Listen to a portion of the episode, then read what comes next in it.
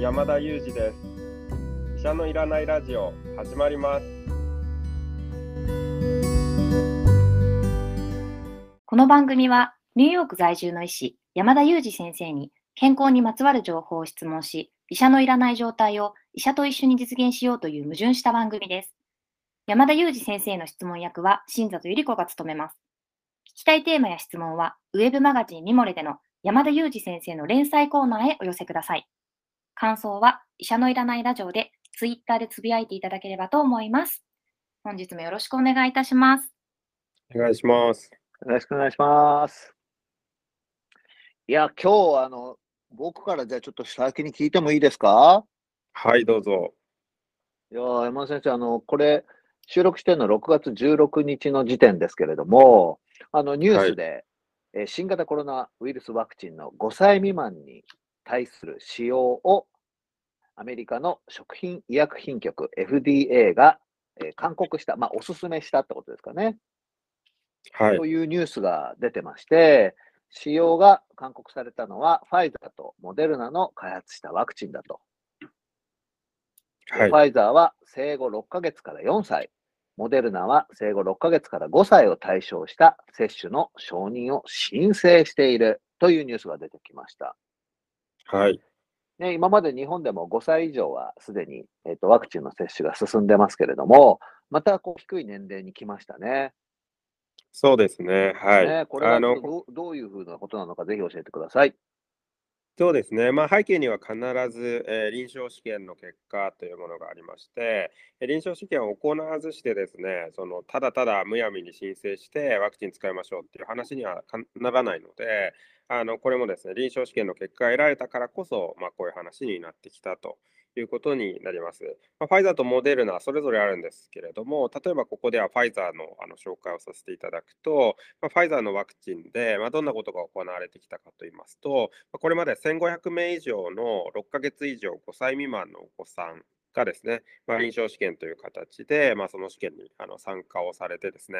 で、実際にこのお子さんたち、どんなワクチンを受けたかというと、基本的には大人が受けたワクチンと同じ成分のワクチンなんですけれども、大人で使われている量のですね、10分の1量、まあ、非常に少ないですよね、10分の1。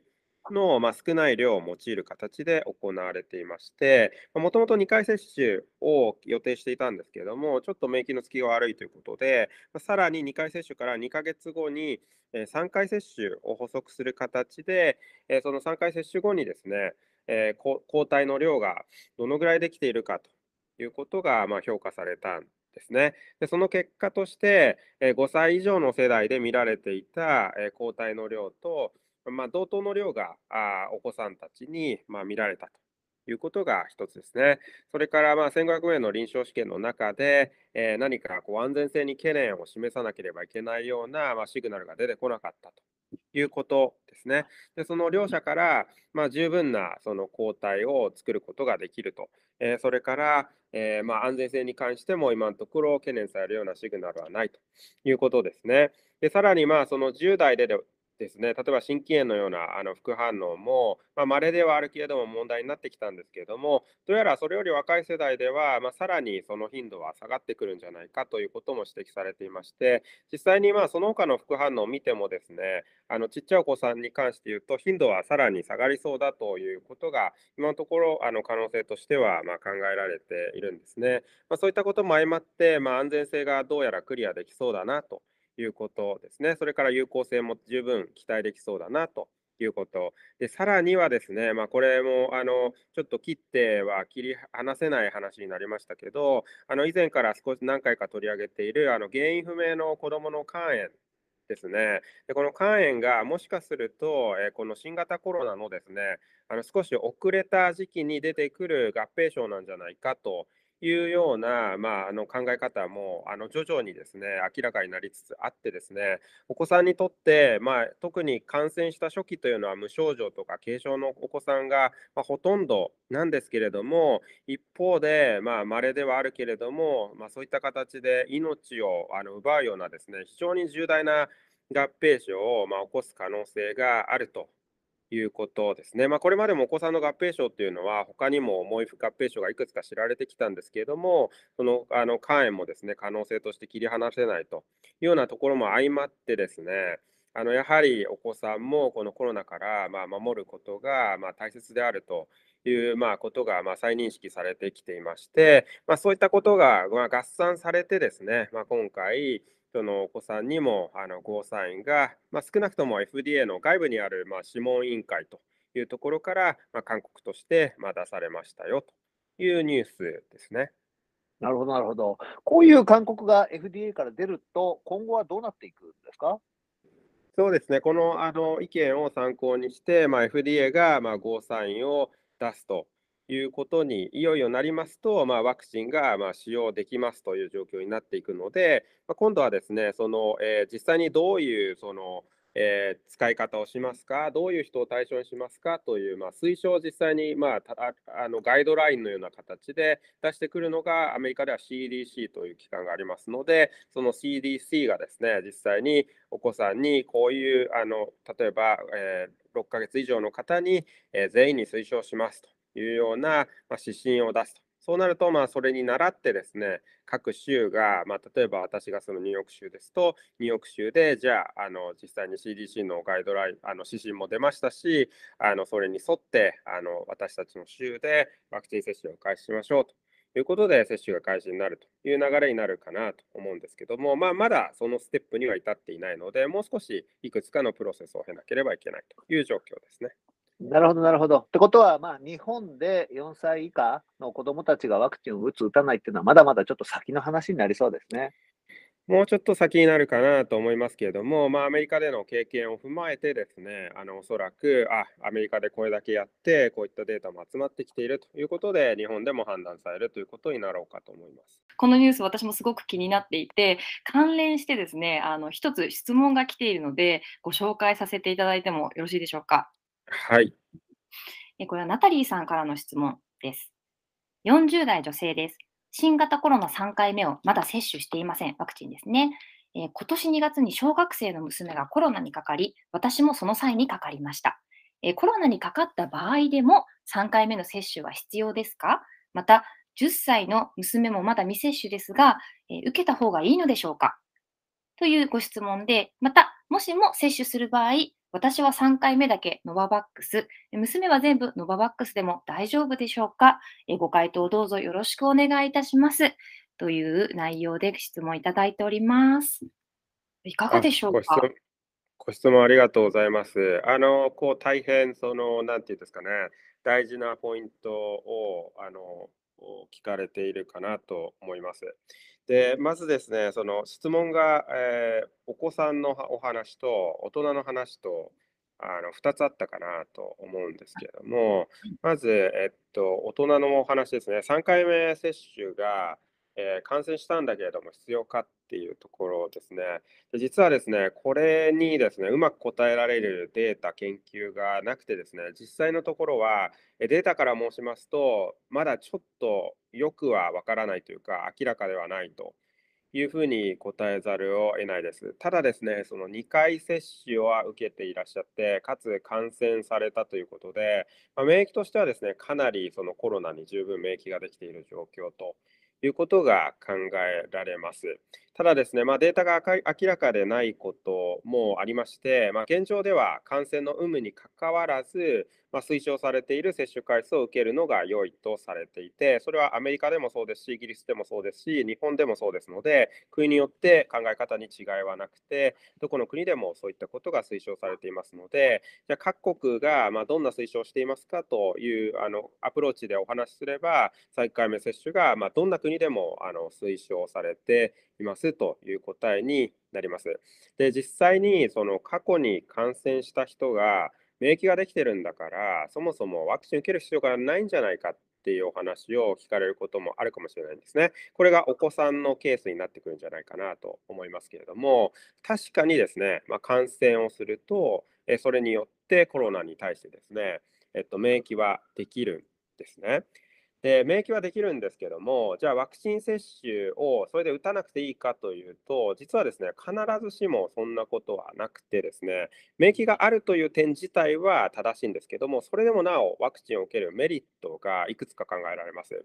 で、えいくつかに分けてお話をしたいなと思うんですけれども、まず1つ目が、えっと、感染後にもですね、ワクチン接種を受けた人と、それから感染後にワクチン接種を受けてない人をですね、比較した研究っていうのが実はいくつかありまして、これ見てみるとですね、実は再感染のリスクが大きく異なると。いうことが知られています。一度実はコロナに感染してもですね、実は2度3度再感染ということがこってしまうんですけども、その感染した後にですね、ワクチンを受けていただくことによって、その再感染のリスクをぐっと下げられるということが、まず一つ知られています。それが一つ大きなものですね。で、もう一つはですね、その免疫がただこうぐっと強化されるだけではなくて、その表現としてはですね、免疫の幅も広がりますなんていうようなことが知られています。実際に感染後にワクチン接種を受けるあの受けていただくとですね、このオリジナルのウイルスに対する、まあ、その免疫をつけるのがこのワクチンなんですけども、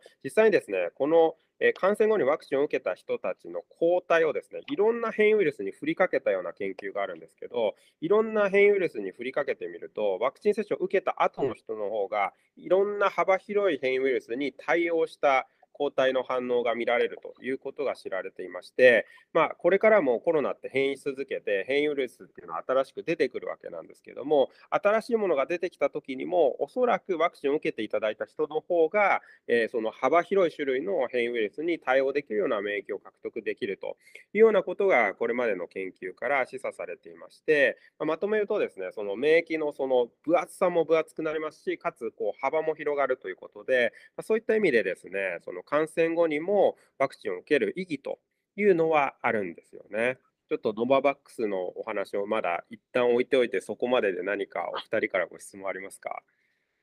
いや、もう私はですね、今とても嬉しく、もう、ああ、よかったって思っています。というのも、もうまず、あのまさにナタリーさんと同じ状況で、娘はコロナに、えー、かかったことがあるんですけど、この間、えー、ワクチンを打ってきたんですね。でも、副反応がやはりあったので、あれ？そういえば先生、ノババックスワクチンの会の時に、ワクチンはオリジナルの方で作られている。で、娘がかかった時期はオミクロン株が流行っていたからきっとオミクロン株であろう。つまりオミクロン株の免疫を持っているのになぜ私はオリジナルの方をのワクチンを打って副反応を起こしちゃったんだろうというちょっと悩んだんです。あ、デメリットの方が大きかったかもしれないっていうふうに少し悩んでしまっていたので、の先生のお話で、このコロナにかかって、しかもワクチンを受けた人の方が再感染のリスクが下がることと、免疫の幅が広がるっていうお話がもうすごく嬉しかったです。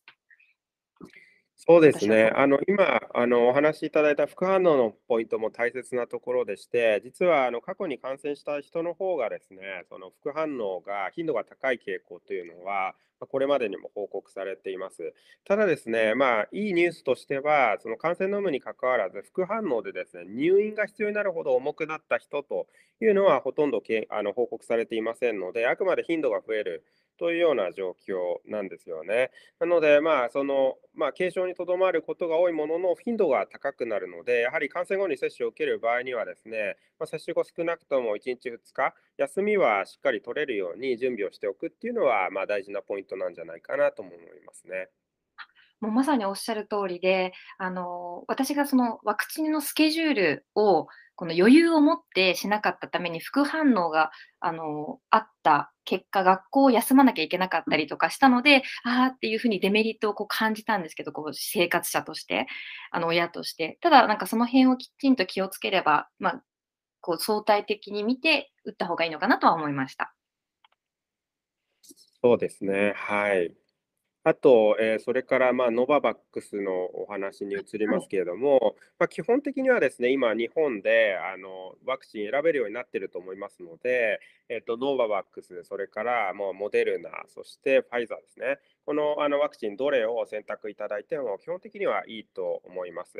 でどれもですね、あの基本的に、まあ、あの有効性も高いですし、安全性も優れたワクチンですので、どれを選んでいただいてもあの構いません。で、あの、一つノババックスに関して、まあ、注意があるとすればですね、ノババックスが一番ですね、使用経験が少ないので、例えばですね、えー、まあ、そのお子さんで気になる心筋炎という副反応に関して取り上げるのであれば、えー、ファイザーとかモデルナというのは、ある程度ですね、このぐらいの年齢のこれぐらいの性別の人で、これぐらいの頻度で心筋炎が起こりますというのが分かっているんですけども、ノババックスに関してはまだよく分かっていない。ですね。でノンババックスの試験の中でも確かに心筋炎は起こる可能性がありそうだっていうことは指摘はされているんです。つまり、えっと、これはモデルナとファイザーとそんなに差がないかもしれないんですけど、頻度がモデルナやファイザーよりも高いのか低いのかっていうのはよく分かってないですね。というのは、まあ、先行するアメリカでも使ってこなかったですし、イスラエルでも使ってこなかったので、まあ、データが限られちゃっているんですよね。まあ、そんな中で、まあ、使用を開始していますので、まあ、データが豊富という意味では、現在、ファイザーとかモデルナのワクチンの方が、まあ、データが明らかにはなっていますけれども、まあ、モデあのそのノババックスに関してはまだまだこれからという点はあるということは、ちょっとご承知おきいただきたいかなとも思います。